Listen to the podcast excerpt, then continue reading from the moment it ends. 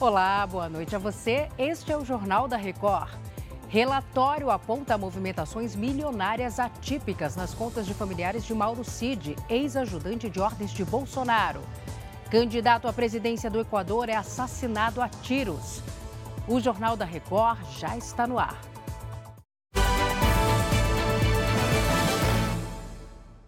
Oferecimento: Bradesco. Nunca execute arquivos enviados por e-mail ou mensagem.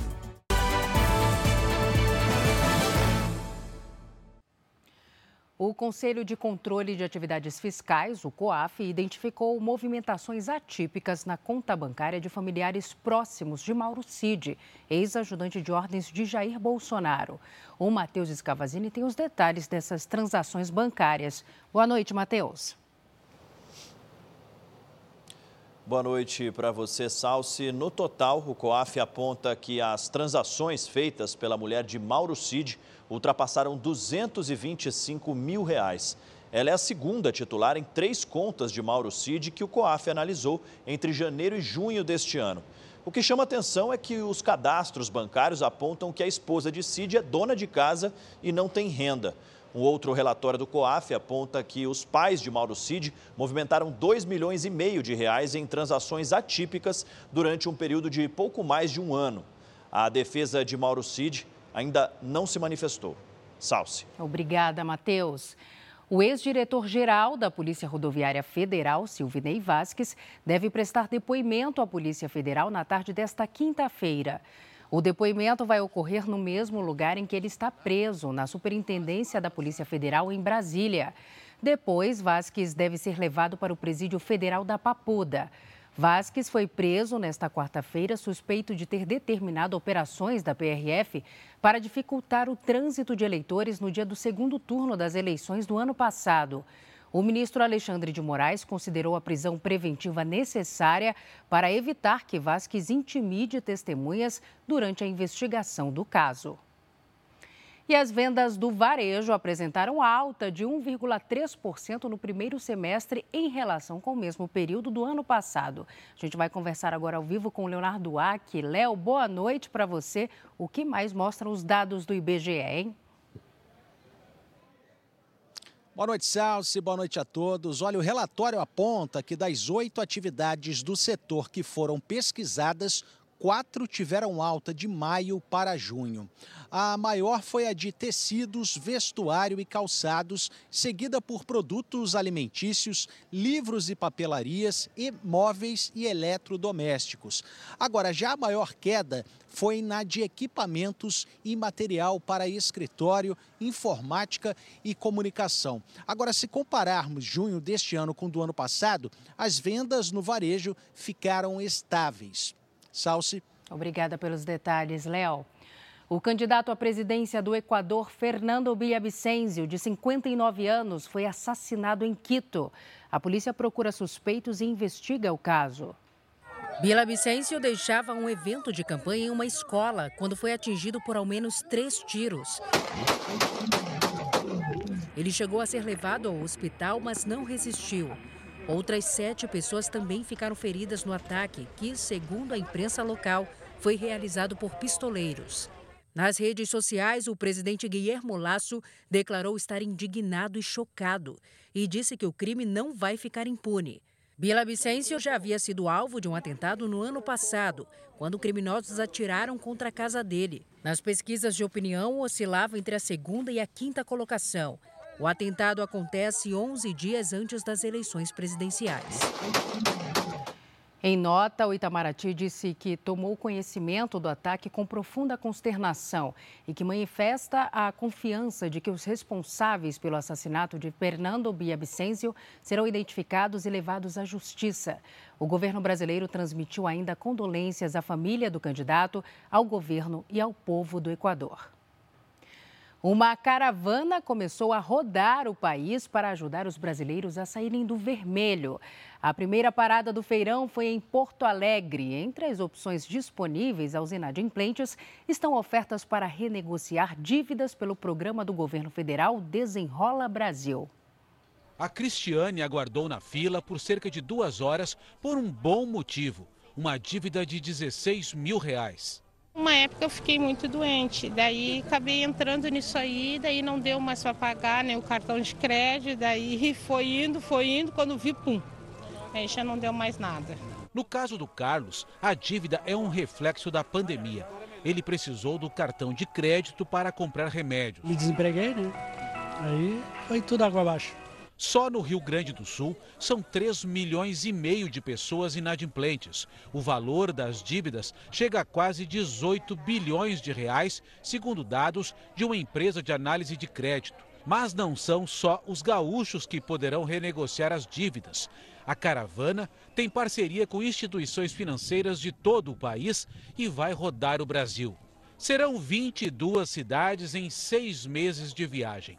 Depois de Porto Alegre, o caminhão viaja para Florianópolis e termina o roteiro em Manaus, em fevereiro do ano que vem. Aqui no Rio Grande do Sul, a maior parte dos atrasos está concentrada em bancos e cartões de crédito.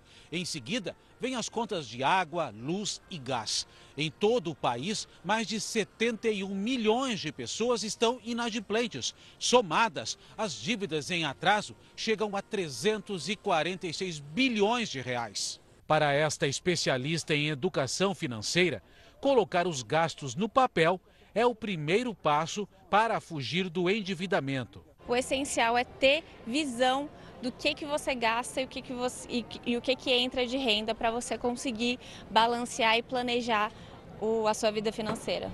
Em três semanas de funcionamento, o programa Desenrola Brasil, que também busca facilitar o pagamento a credores, renegociou mais de 5 bilhões de reais em dívidas. A gente percebeu sim que as pessoas estão querendo renegociar suas dívidas e as empresas querendo oferecer oportunidade para as pessoas renegociarem. A Cristiane voltou para casa com o nome limpo e pronta para recomeçar. Deu para negociar, fazer um preço bem legal. Tem bastante desconto aqui. E agora, entrar em dívida, vai pensar duas vezes? Não, claro, umas duas, três, quatro vezes não vai entrar mais. A Polícia Federal prendeu cinco pessoas suspeitas de participar de uma fraude milionária à Caixa Econômica. Vamos conversar com a Virgínia Nalon. Virgínia, boa noite. E como esses criminosos agiam? Boa noite, Salsi. Segundo as investigações, os suspeitos mandavam e-mails fraudulentos para a Caixa Econômica Federal com documentos oficiais falsificados em nome de órgãos públicos e solicitavam que valores fossem depositados nas contas bancárias dos envolvidos. Depois que recebiam, eles dividiam dinheiro em outras contas para dificultar o rastreamento.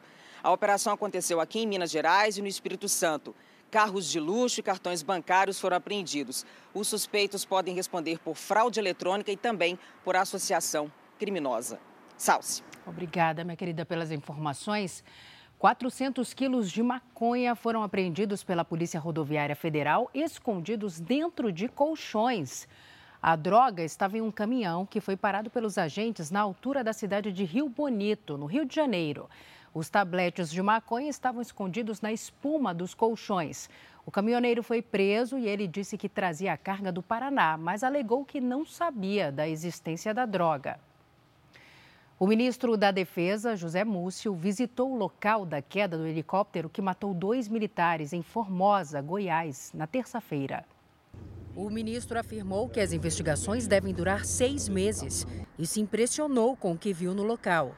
Você vendo os destroços não acredita que tenha saído gente viva dali. É uma coisa assim impressionante. Houve uma explosão e mais dois perderam a vida. De maneira que não lamentamos profundamente, mas tudo que dentro do possível e com muita responsabilidade e competência foi feito pela Marinha do Brasil.